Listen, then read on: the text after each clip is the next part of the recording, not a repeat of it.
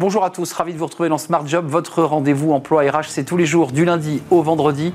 Débat, analyse, expertise et vos rubriques habituelles, évidemment, bien dans son job. Aujourd'hui, façonner le job de ses rêves. c'est une belle promesse grâce au job crafting. On va en parler avec Anaïs Georgelin, CEO et fondatrice de So Many Ways. Elle est notre invitée ce matin. Les entreprises s'engagent. On va parler de la lutte euh, pour l'égalité des chances et on va en parler avec Valérie Daher, directrice générale de Break Poverty Foundation, engagée justement euh, euh, en direction des personnes les plus démunies. Le cercle RH aujourd'hui, un grand entretien avec Jérôme Leparoux, il est le secrétaire général et le DRH du groupe d'AR, qui est une pépite française euh, qui travaille euh, eh bien pour les avionneurs, mais pas seulement, vous le verrez, au service des avionneurs, mais avionneur lui-même. On fera le point, bien sûr, tous les enjeux évidemment de recrutement, mais aussi les enjeux de décarbonation. Il sera notre invité dans le cercle RH et dans Fenêtre sur l'emploi.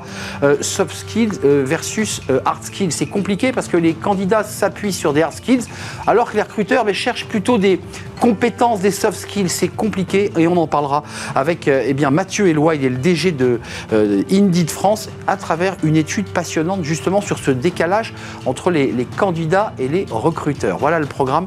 Tout de suite, c'est bien dans son job.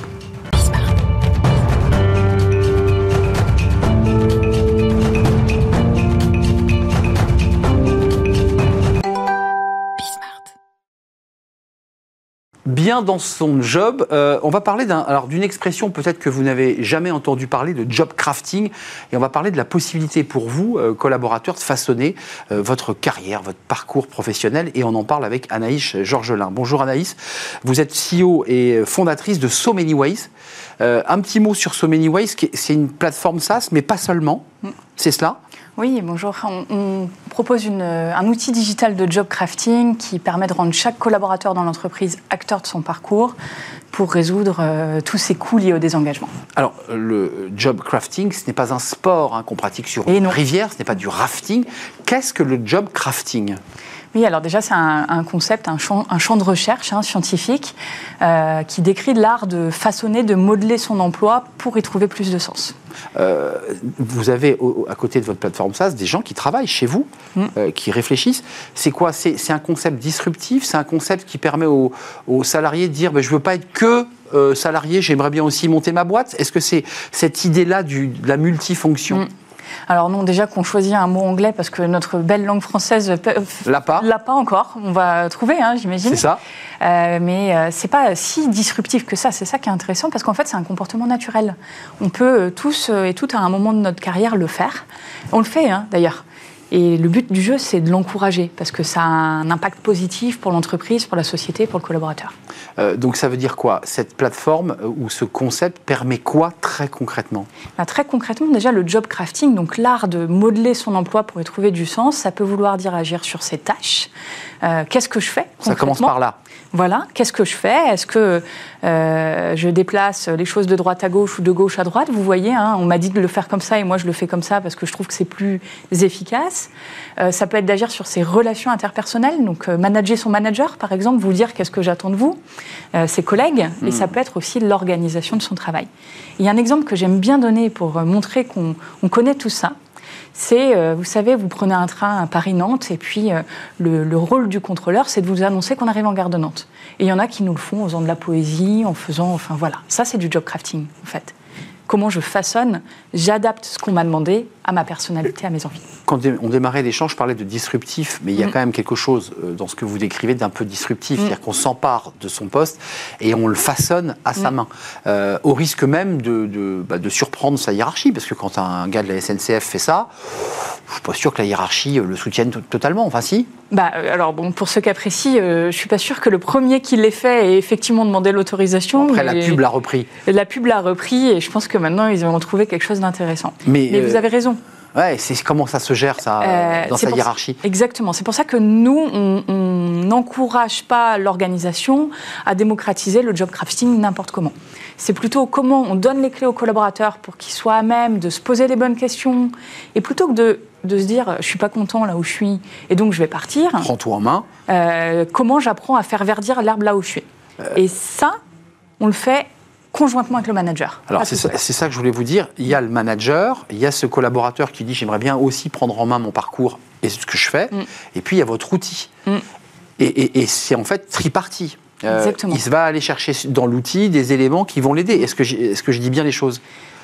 C'est plutôt pas mal, une bonne compréhension. Bon.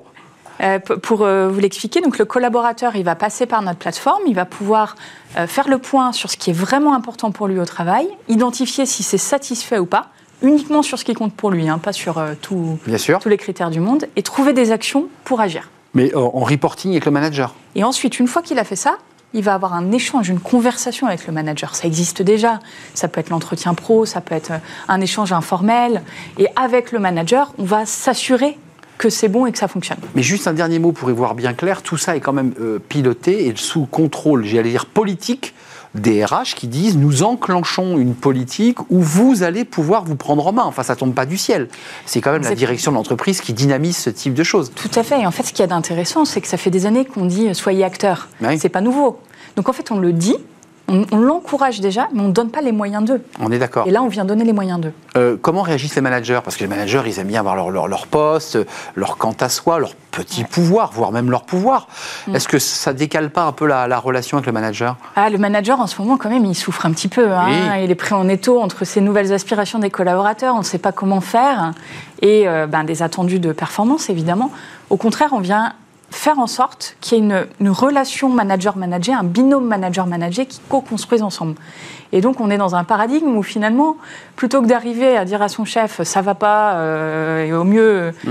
euh, je me désengage, au pire je, je t'apporte des solutions. Je construis, j'ai réfléchi à une solution, on va ajuster ensemble et voir si ça fonctionne pour terminer, je pense quand même que le manager doit être en capacité de se remettre en question et d'accepter chez l'autre. Euh, il va peut-être avoir le sentiment qu'on le challenge et qu'on remet en question son travail. Enfin, j'imagine que ce type de sujet est posé dans le job crafting. Euh, oui, tout à fait. Comme pour paraphraser une de nos clientes, une DRH d'un grand groupe, qui a dit en fait, derrière ça, c'est une vraie révolution managériale. Et plutôt, c'est continuer d'accompagner de manière très concrète la transformation managériale qu'essaient de faire toutes les entreprises. Il y a un petit côté entreprise libérée dans ce que vous me décrivez. Euh, chacun prend en main aussi ça. Non, on, est loin ou on s'en approche? Euh, Dans L'entreprise libérée a plein d'écueils. D'ailleurs, on a bien vu qu'on en a beaucoup parlé. Il n'y en a pas beaucoup qui ont réussi à le mettre en œuvre. Mais dans l'entreprise libérée, il y a quelques principes d'action qui sont intéressants et qui amènent de la performance, dont redonner des clés et du pouvoir aux collaborateurs. Donc, en ce sens, le job crafting partage quelque chose avec l'entreprise hmm. libérée, mais pas tout à fait parce qu'on ne dit pas qu'il n'y a plus de chef.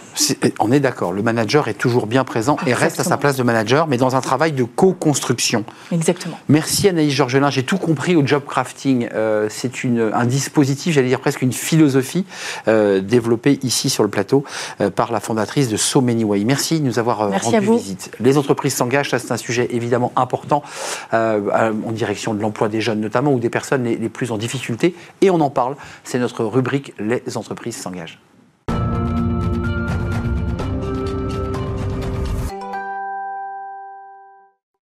Les entreprises s'engagent avec notre partenaire Un Jeune, une solution.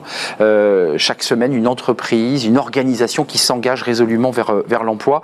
Euh, et on en parle avec Valérie Daher. Merci d'avoir répondu à notre invitation. Directrice générale de Break Poverty Foundation. c'est un, c'est un, une fondation incroyable qui fait plein de choses sur le numérique, mais nous, on va s'intéresser aujourd'hui à la pauvreté et à l'emploi des, des jeunes. D'abord, quelques mots quand même pour resituer un petit peu la communauté d'entreprise à laquelle vous appartenez. Hein.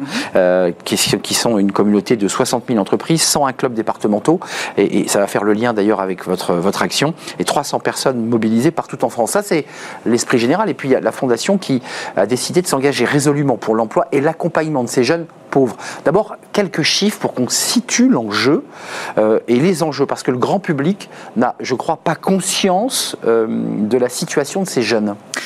Tout à fait, effectivement, c'est important de les rappeler. Donc aujourd'hui, 14% euh, de la population française vit en dessous du seuil de la pauvreté. Ça représente environ 9 millions de personnes dans notre pays. Et parmi eux, 50% sont des jeunes de moins de 30 ans. Un jeune sur cinq dans notre pays vit en dessous du seuil de pauvreté. Donc c'est un premier constat qui, euh, appelle des solutions immédiates et surtout urgentes. Mais je dirais que la pire des choses derrière en fait ces chiffres, c'est que la plupart de ces jeunes enfants et de ces jeunes sont condamnés à la pauvreté à vie, puisque dans notre pays, il faut en moyenne six générations pour qu'un descendant de famille pauvre puisse accéder aux revenus médians. Une forme de déterminisme finalement. C'est un déterminisme social extrêmement fort. Ce chiffre de six générations place la France à l'avant-dernier pays de euh, l'OCDE en fait en matière de déterminisme social. Là où dans d'autres pays, comme le Danemark par exemple, il faut uniquement deux générations pour sortir de la précarité.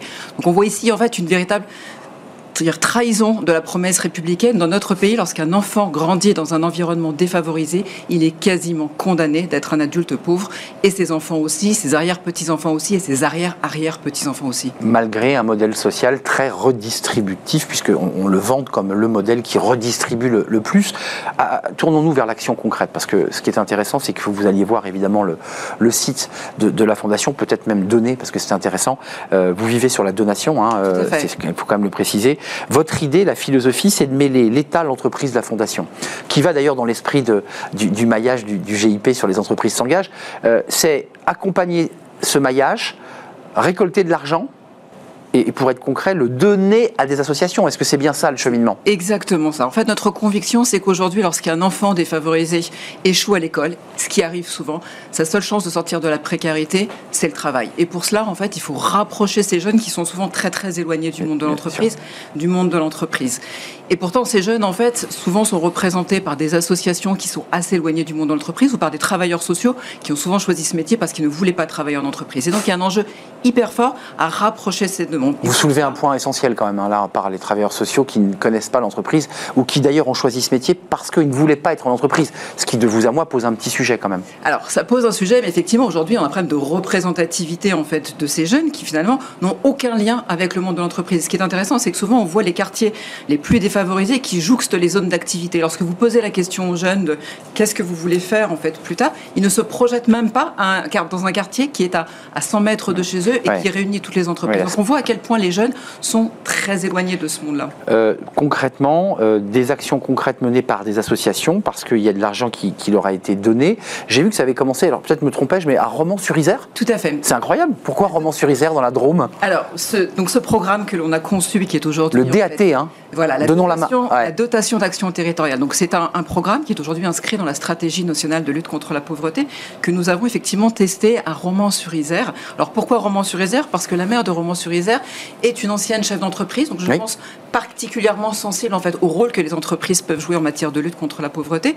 Et puis c'est vrai que Romans-sur-Isère a vécu en fait euh, bah, de nombreuses crises. La chaussure, le cuir. Exactement, euh, qui a complètement disparu en fait dans cette ville, laissant derrière elle de nombreuses familles au chômage et donc des taux de chômage qui sont euh, souvent deux fois en fait ceux de la moyenne nationale. Et en fait, à Romans-sur-Isère, nous avons testé un dispositif qui est très simple, qui consiste à mettre autour d'une même table la collectivité locale, des associations qui sont porteuses de solutions concrètes au service euh, de la lutte contre la pauvreté des jeunes et les entreprises de hmm. ce même territoire. C'est ça l'enjeu, hein, c'est d'avoir les entreprises. Exactement. Elles n'existaient pas avant, elles étaient absentes. En fait, aujourd'hui, à l'échelle française, 9% des entreprises font du mécénat. Moins d'une entreprise sur 10 fait du mécénat. Et lorsque vous zoomez sur le mécénat à caractère social, c'est Très faible. 1%. Donc hmm. on a 2% des entreprises françaises qui s'engagent sur ces sujets, alors que lorsqu'on leur donne les moyens de le faire, en fait, elles le font bien volontiers. C'est-à-dire que notre dispositif, il part en fait, d'une méthode très simple. On part d'un diagnostic du terrain. On va chercher à comprendre où sont les pauvres en fait de la ville, quelles sont les solutions qui sont à leur disposition en fait pour les aider, quels sont les besoins qui ne sont pas comblés? Et on va proposer ces solutions très concrètement sous forme de business plan à des entreprises pour qu'elles s'engagent pendant trois ans à financer ces programmes. Euh, pour être concret, ces entreprises les embauchent, les intègrent, leur proposent des programmes ou c'est l'association en tripartie qui les accompagne? Alors c'est souvent l'association qui les accompagne, mais pas que. C'est-à-dire effectivement, le principe du partenariat au départ, c'est de demander à l'entreprise du territoire d'aller financer tel ou tel programme dans son territoire, dans sa ville, auprès de ses jeunes, dans son quartier, et ces programmes sont portés par des associations. Mais ce qu'on voit en fait dans un second temps, c'est que les entreprises s'engagent au-delà puisqu'elles vont engager leurs collaborateurs, mais elles vont également s'engager en fait elles-mêmes dans le soutien aux jeunes en les, en, les accueillant en stage, en les accueillant en fait sur de l'alternance. Donc on voit finalement qu'on rentre par la porte mécénat, mais que finalement l'engagement des entreprises va bien au-delà. Euh, juste un mot parce qu'il nous reste très peu de temps, mais j'ai vraiment envie de qu'on refasse un débat autour de ces questions d'engagement des entreprises et, et du rôle des fondations. C'est un sujet immense. Euh, les résultats, pour l'instant, vous avez déjà un tableau de bord, quelques chiffres Oui, alors pour chaque euh, dotation d'action territoriale, c'est en moyenne 3000 jeunes qui sont accompagnés, 6 à 7 associations, 200 000 euros levés par an, et donc des jeunes qui à 80% voient une sortie positive en fait dans leur parcours, donc qui trouvent une formation, qui réussissent en fait dans, dans leurs résultats scolaires et qui donc en fait peuvent briller un avenir meilleur. Allez sur le, site de cette fondation Break Poverty Foundation. Il y a évidemment ce dispositif DAT avec les territoires, mais il y a d'autres dispositifs autour du numérique, de la connexion. Et on aura peut-être l'occasion d'en reparler. Merci de nous avoir rendu visite, de nous avoir éclairé et de nous avoir fait découvrir eh l'action très concrète menée dans nos territoires. Et d'ailleurs, ce n'est pas qu'en Ile-de-France, parce qu'on n'a pas cité Béthune, il y a Nantes. C'est partout en France. Et aujourd'hui, avec les clubs, les entreprises s'engagent. C'est effectivement avec le relais de tous ces clubs partout en France. Je rappelle, le, on vous allez le découvrir d'ailleurs, le, le, site Les entreprises s'engagent, qui est un maillage, qui est un réseau. Il n'y a pas que des fondations, il y a aussi des entreprises dans ce, dans ce réseau. On va voir euh, eh bien, l'adresse qui s'affiche. Voilà, euh, les entreprises s'engagent.gouv.fr si vous voulez euh, faire partie de ce, ce, réseau et vous engager comme Break Poverty Foundation. Merci beaucoup Valérie Daher.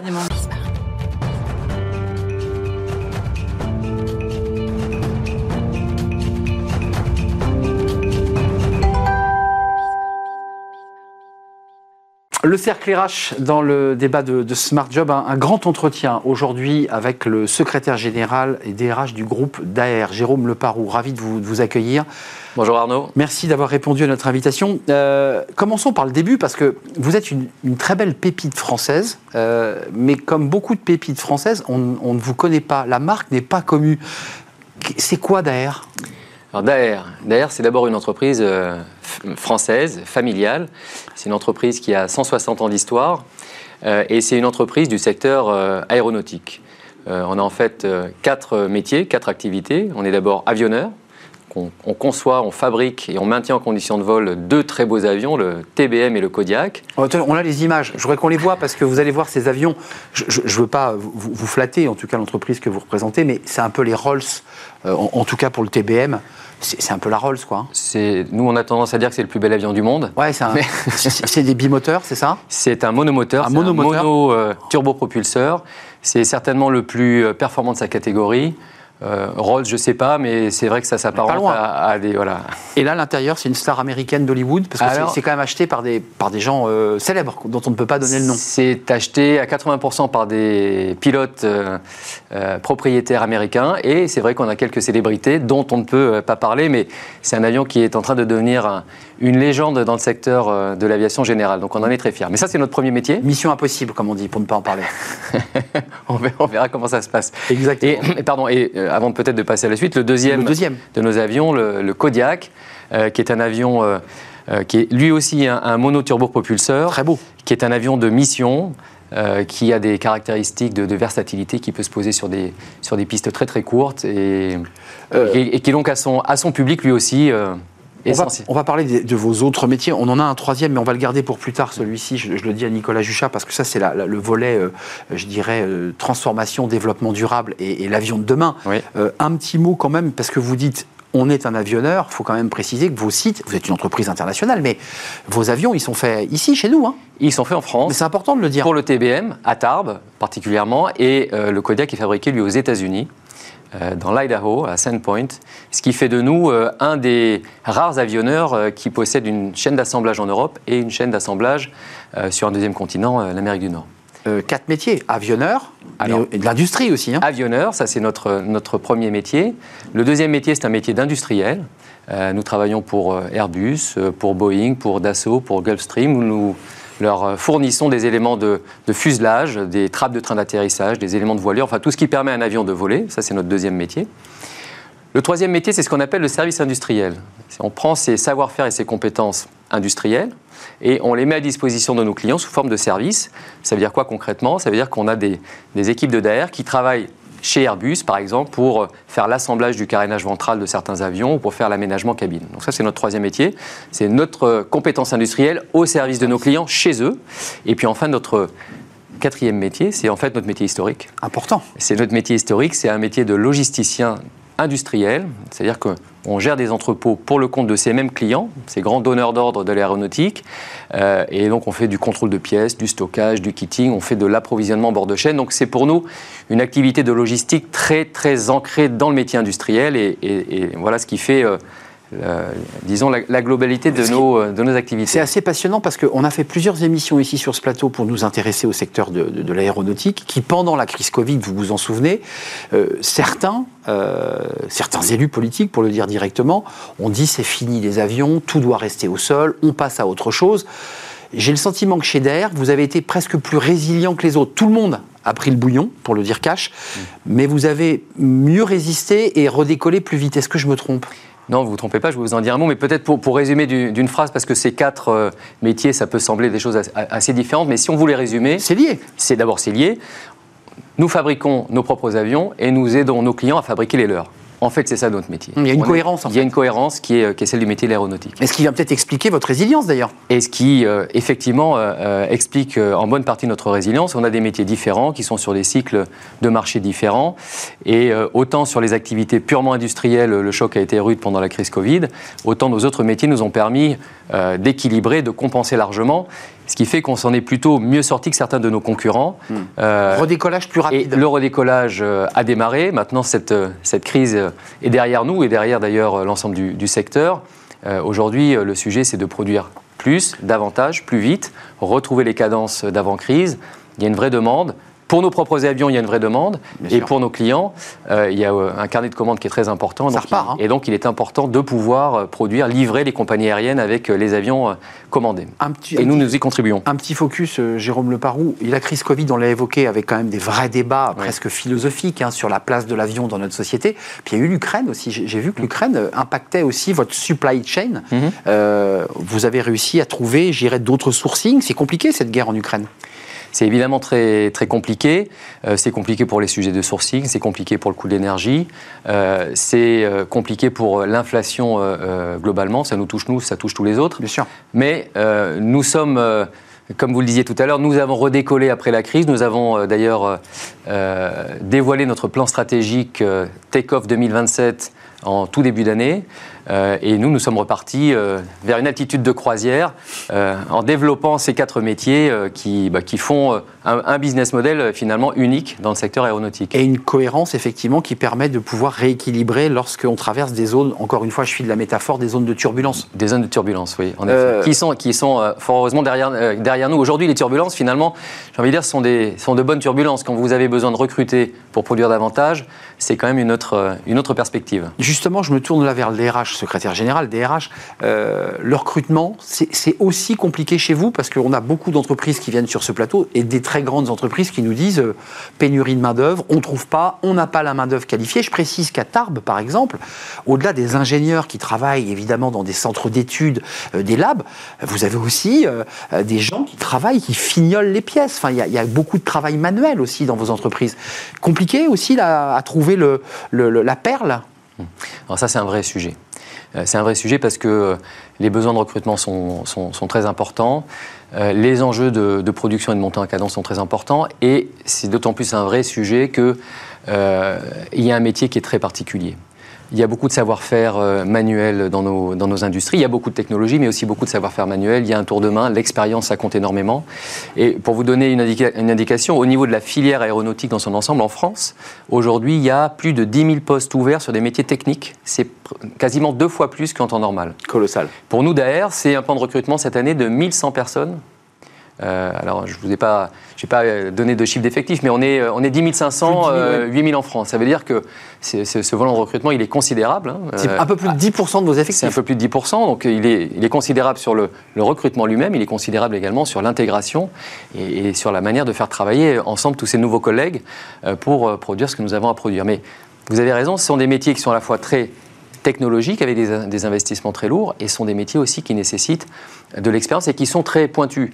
Nous cherchons des ajusteurs, ah euh, nous cherchons des chaudronniers, nous cherchons des gens qui sont capables de faire du contrôle non destructif, nous cherchons des drapeurs, tous les gens qui sont capables de fabriquer des pièces avionnables, c'est-à-dire des pièces qui permettent à l'avion de voler, de les ajuster, de, les, de faire en sorte euh, voilà, que euh, sortent euh, les avions des chaînes, sans parler de nos activités de logistique et sans parler des ingénieurs de conception. Oui. Vous avez fait un rachat d'une pépite française d'ailleurs hein, récemment, là, qui, qui, permet d'élargir aussi votre, votre puissance sur les, sujets technologiques. ça fait partie effectivement de notre, de notre plan stratégique. On a un volet sur les, les, sujets de valeur ajoutée, de compétitivité et de rentabilité, qui sont des sujets très importants parce que on parlera peut-être tout à l'heure de décarbonation. On va y Ce sont des investissements massifs qui sont nécessaires pour décarboner le transport aérien et on considère que c'est vraiment quelque chose de, de fondamental. on a effectivement fait un certain nombre d'acquisitions depuis quelques années et notamment très récemment. On a fait l'acquisition, on parlait de Kodiak tout à l'heure, euh, l'avionneur américain que nous avons intégré, ça c'était juste avant le, mm. Covid. On a fait l'acquisition euh, d'un mot d'un laboratoire sur les matériaux qui s'appelle KVE qui euh, justement contribue à la décarbonation. Nous avons fait l'acquisition d'une entreprise euh, en Floride qui euh, travaille pour Boeing sur, de l'assemblage de pièces. Et finalement, nous sommes en train de, finaliser l'acquisition d'une société qui s'appelle 3A et qui est un des leaders du service industriel. Avec tout ça, euh, nous avons l'ambition de devenir une grande entreprise internationale rentable. un leader. En s'appuyant sur ces, sur ces quatre métiers. L'enjeu de notre société, au-delà même des enjeux business, c'est les enjeux de réchauffement ou dérèglement climatique et d'émissions de, de, gaz à effet de serre notamment des véhicules et des avions. Ça a été pointé, on l'a évoqué pendant la, crise Covid. Euh, Nicolas Juchat nous dévoilait cet avion-là. J'aimerais qu'on en parle parce que non seulement vous avez quatre métiers imbriqués les uns aux autres qui créent une cohérence, mais en plus, vous êtes en train de développer cet avion, qui n'est d'ailleurs pas qu'une maquette 3D euh, en image. Hein. L'avion existe. C'est un vrai avion. C'est un vrai avion. Oui, tout à fait. Euh, donc, il s'appelle comment? Il a déjà un nom, cet avion? Alors, ce démonstrateur s'appelle EcoPulse. EcoPulse. et c'est toute la beauté de de l'aviation de, de, l'aviation générale et de ce qu'elle peut offrir au secteur dans sa globalité. La magie de l'aviation, quoi. Vous prenez un avion de la taille du TBM, hein, c'est un 6 places, on l'a vu tout à l'heure. Vous avez exactement le type de taille d'avion qui vous permet de tester toutes les combinaisons technologiques possibles qui vont aboutir demain à la décarbonation euh, de, l'avion. Ce, projet, EcoPulse... Donc hybride, hein, c'est un avion hybride. Hein. Donc c'est sur la base d'un TBM. C'est un projet euh, qui associe Daer d'une part, mais également Safran et Airbus. Euh, et son premier euh, enjeu, c'est effectivement de travailler à l'hybridation. On est sur une trajectoire finalement qui rappelle un peu celle de l'automobile. Exactement. Première étape. Première étape, l'hybridation. Et puis euh, l'étape suivante, ça sera l'électrification. Moteur électrique et un moteur thermique devant. Hybridation, ça veut dire un moteur technique en effet pour les phases qui demandent beaucoup de puissance. Et puis des moteurs électriques pour, pour le vol. Ça a l'air de rien, mais en fait, euh, savoir comment euh, on fait circuler de l'électricité à très haute tension euh, dans, un, dans un avion, ça n'a rien de trivial. Comment est-ce qu'on gère les échauffements, ça n'a rien de trivial. Et puis vous voyez, les prochains avions, en tout cas de cette catégorie, auront plus d'hélices que ce qu'on connaît aujourd'hui. Ah ça veut dire une navigabilité différente, c'est beaucoup de tests, c'est beaucoup d'ingénierie, c'est beaucoup de savoir différente. Et aussi la capacité à dépenser, à optimiser également l'énergie. c'est porteur de beaucoup d'innovations. On est très fiers d'être finalement euh, parmi les fers de lance de, cette, de ce mouvement nécessaire de décarbonation du, transport aérien. Sans vous prendre au piège, évidemment, parce que tout ça est enregistré, vous le savez, mais à, quelle date euh, je peux monter dans cet avion Si, si soudain je suis très riche, je vais acheter l'EcoPulse, c'est quand L'EcoPulse, vous ne pourrez pas l'acheter, ça c'est un démonstrateur. D'accord. Euh, c'est la plateforme sur laquelle on teste toutes les, les briques technologiques possibles. Mais à la fin de 2027, à la fin de notre plan stratégique, vous aurez à disposition un avion hybride.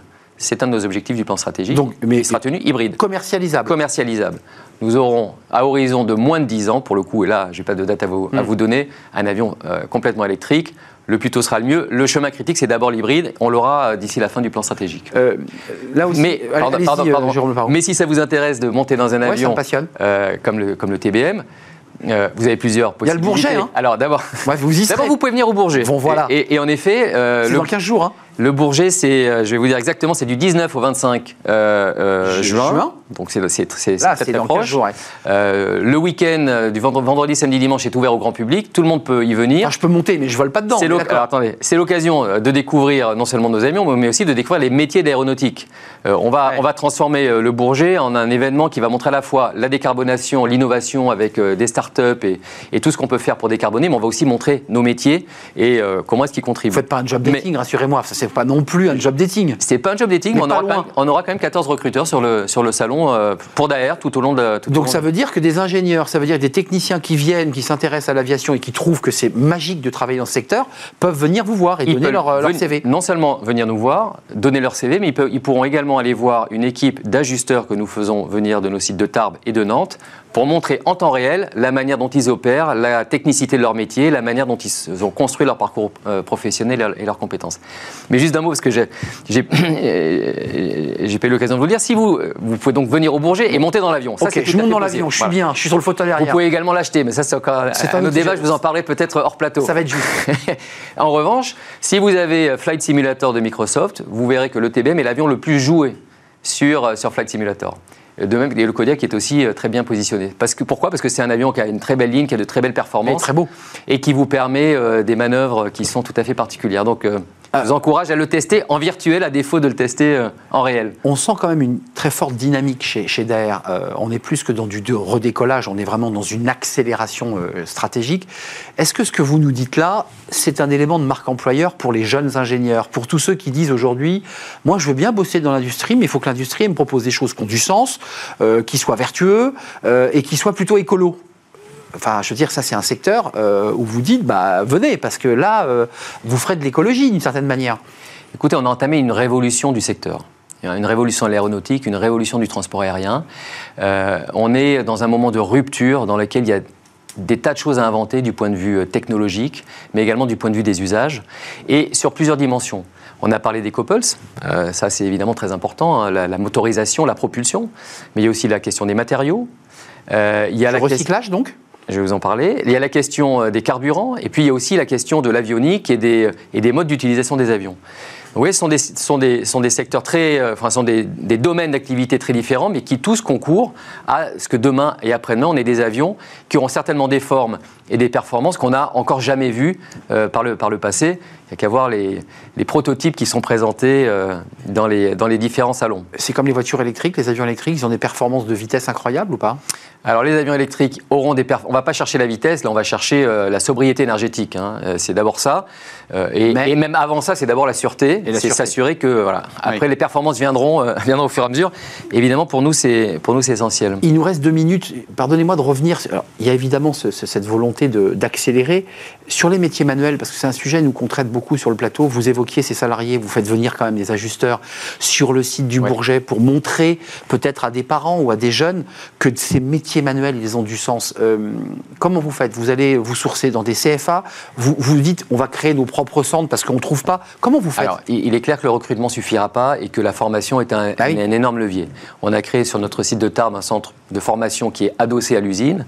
Euh, on redécolle également sur euh, l'apprentissage euh, et, l'alternance. On a besoin de créer à la fois des viviers et puis de jouer notre rôle, de prendre nos responsabilités dans la formation des, des compétences dont on a besoin. Et la reconversion aussi. Hein. Et la reconversion. Et puis, et puis, à côté de ça, un peu comme tous les acteurs du secteur, on essaie d'être créatif, on fait feu de tout bois. Vous parlez de job dating, on en a un à Tarbes qui se passe exactement aujourd'hui même. On en avait fait un. Euh, il y a deux mois, sous forme de, de, journée porte ouverte.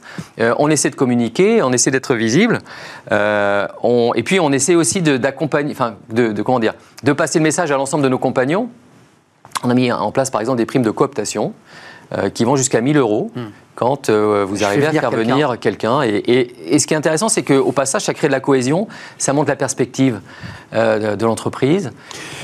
et puis, comme vous le disiez, les gens et, et, pas qu'une question de génération d'ailleurs, c'est aussi une question de génération, mais jeunes et moins jeunes, on a tous besoin de sens. Et euh, participer à ce type de projet, c'est, Daer contribue, en tout cas à travers ce que vous nous dites, à cette révolution euh, du, de, l'aéronautique et de l'aviation, et, vous y contribuez à travers d'autres entreprises, mais vous faites partie de celle-là, euh, créatrice d'emplois, il faut le redire, et, créatrice d'emplois en France, parce que vous contribuez finalement à l'industrialisation de notre territoire. Exactement, on est, on est basé à Tarbes, on est à Toulouse, on est à Nantes, on est à Marseille, on est, euh, on est en Rhône-Alpes, on est en région parisienne. 8500 emplois en France et on, entend bien continuer euh, à en créer, même si par ailleurs nous souhaitons également nous développer à l'international. C'est une des beautés de l'aéronautique, c'est un savoir-faire français et européen qui s'exporte, sur lequel il y a une vraie reconnaissance et c'est une filière qu'il faut encourager et continuer à développer parce qu'elle est porteuse d'avenir. Un des fleurons euh, de notre industrie et, de notre balance commerciale, il faut quand même le préciser évidemment. Et qui fait vivre les territoires. Merci Jérôme Leparoux de nous avoir fait euh, partager cette entreprise qui est une véritable pépite. Rappelons-le, 1100 créations d'emplois, euh, Take-off 2027 dans un plan stratégique global. Euh, Avec la décarbonation en ligne de mire. Décarbonation et ce bel avion EcoPulse, vous ne pouvez pas encore l'acheter, hein, donc commencez pas à aller sur le site de Daer, il n'est pas encore à vendre. Mais bientôt, 2027. Hein. 2027. Rendez-vous pris, vous viendrez nous en reparler. Merci. Et venez nous voir au Bourget. Et c'est le Bourget, c'est dans 15 jours, c'est évidemment toujours un moment passionnant d'aller rentrer dans des avions, de pouvoir tenir le manche, de pouvoir aussi rencontrer des collaborateurs des, équipes, celle de Daer. Jérôme Leparou, merci, secrétaire général et DRH de Daer. Tiens, on va parler recrutement dans Fenêtre sur l'emploi, ce décalage entre les candidats et les recruteurs. Euh, bah, les candidats cherchent des soft skills et souvent les recruteurs cherchent des soft skills et les candidats viennent vendre des hard skills. Bah, évidemment, c'est un peu compliqué. On en parle à travers une étude Indeed.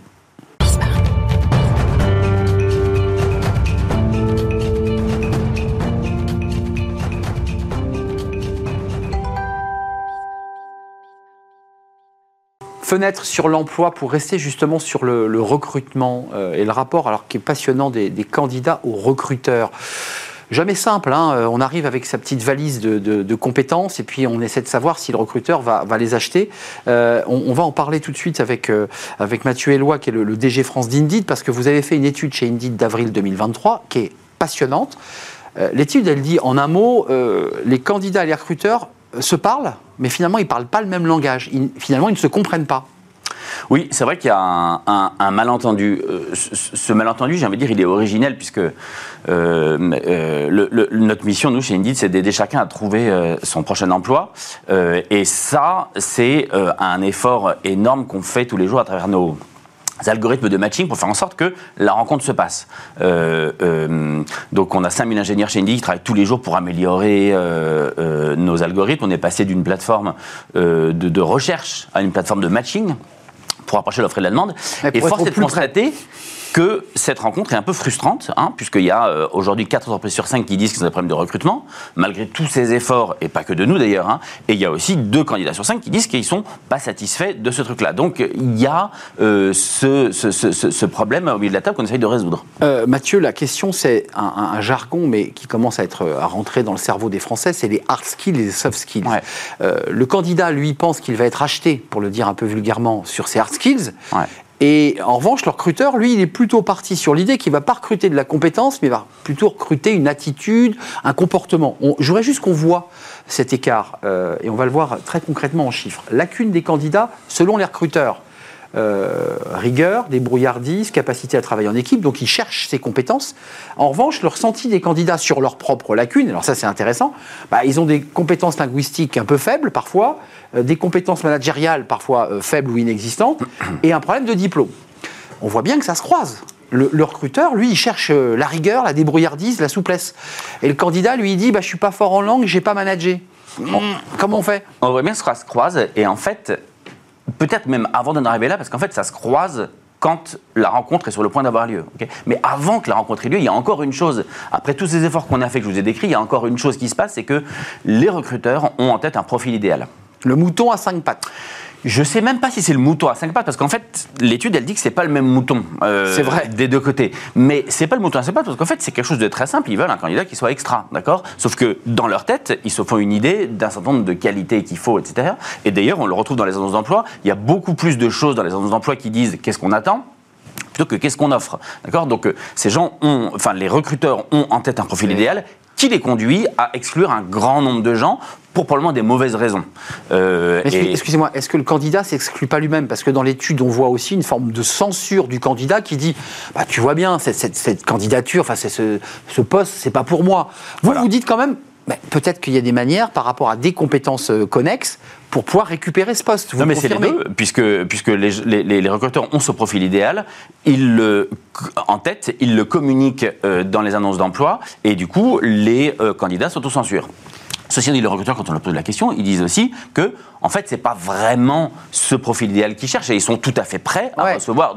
Donc, et c'est là que le malentendu existe, c'est que les candidats s'autocensurent euh, et euh, les, les recruteurs n'ont pas les mêmes idées que les candidats Mais c'est des choses qu'ils recherchent. Mathieu, quand même, pour rassurer ceux qui nous regardent, et peut-être cherchez-vous un emploi en ce moment en vous disant j'ai repéré quelque chose, ça me plairait bien, mais j'ai pas les compétences.